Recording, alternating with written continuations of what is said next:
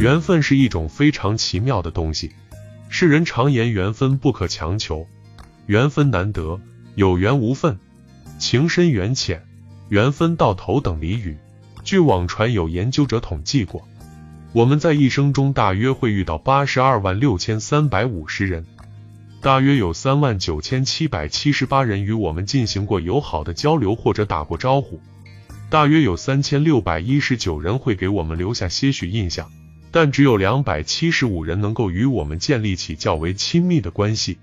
随着时间的推移，最终这些人都会慢慢离开我们，消失在茫茫人海之中，给我们留下点点记忆，或美好，或温馨，或尴尬，或遗憾。当然，这个统计数据未必准确，统计方法也未必科学，但是可以想见缘分之稀有与殊胜。缘分是什么？人与人在茫茫人海中相识，本身就是缘分。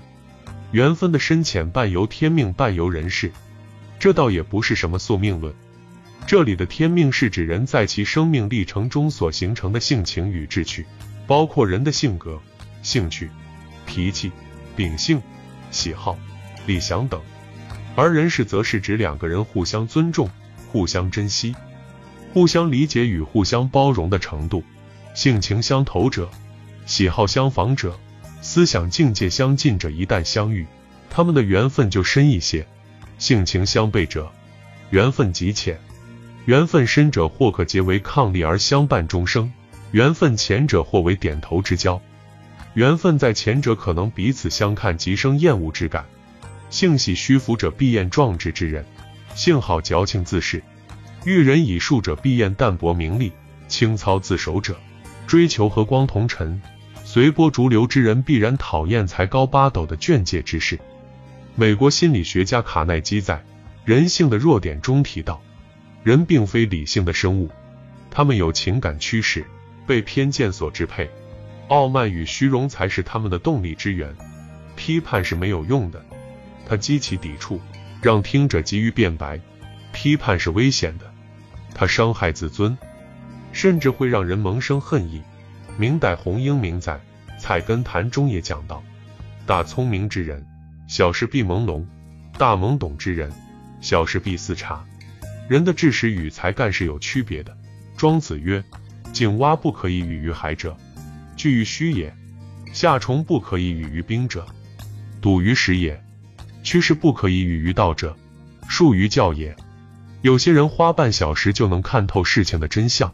有些人花一辈子都无法看透真相，这注定是不一样的人生，思想不在一个高度，不必互相说服，只要互相尊重就可以了。当然，一眼就能看破真相，需要相当的学识与修养，相当丰富的社会经验，乃至需要自由思想与独立人格。缘分的深浅，人与人能走多远，心与心能走多近。归根结底还是各种因素的综合作用。社会化大生产使来自五湖四海的人们有机会在茫茫人海中相遇，但是人的知识、学养、专业能力、人生态度、理想追求皆有差异。如果不能互相尊重、理解、包容，那么彼此之间就会产生隔阂与芥蒂，严重者可能会演变为斗争。如果人们在工作中或学习中结成团队，这样就形成了既合作又竞争的局面。这时，彼此的尊重、理解与包容则显得更加重要，因为彼此的合作与竞争间接决定了彼此的利益与成就。其实，在工作和生活中，我们不难发现并常数感慨：无论是朋友还是伴侣，能走过三个月的已经不容易，能坚持六个月的值得珍惜。能相守一年的堪称奇迹，能熬过三年的堪称之际，五年后还在的应该请进生命里，十年后还在的已经成为了亲人，是自己生命的一部分了。素书云：以利相交，利尽则散；以势相交，事败则轻；以权相交，权失则弃；以情相交，情断则伤；唯以心相交，方能成其久远。其实人与人之间的深度交流是很难的，从某种意义上来说也是没有必要的。因为深度交流必然会导致彼此三观的剧烈碰撞，其结果可想而知。如牛顿与莱布尼茨交恶，黑格尔与叔本华争夺选修课的学生，历史上伟大的科学家与哲学家尚且如此，诚如马克思与恩格斯结成了深厚的革命友谊。恩格斯晚年也曾反思过马克思的思想。缘分难得，缘分宝贵。作为一个现代文明社会的公民，我们应该尽可能放下傲慢与偏见，以真诚、平等、友善之心对待他人，尊重差异与个性，珍惜缘分，但不过于执着于缘分，珍惜在一起的每一天，快乐的度过在一起的每一天。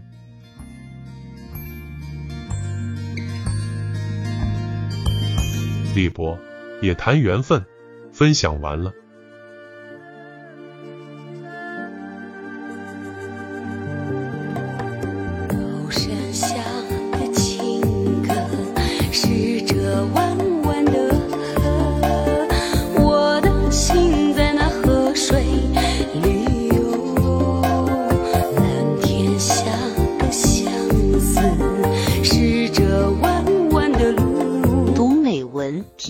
生看世界，打开心灵的锁。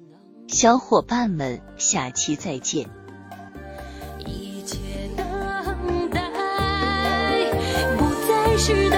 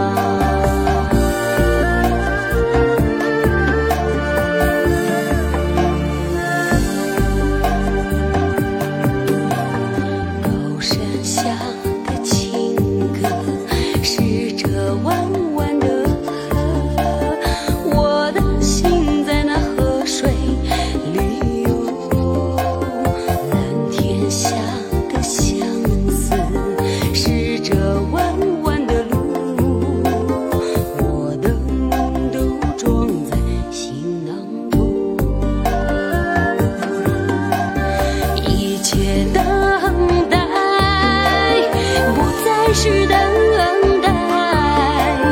我的一生就选择了你，遇上你是我的缘，受。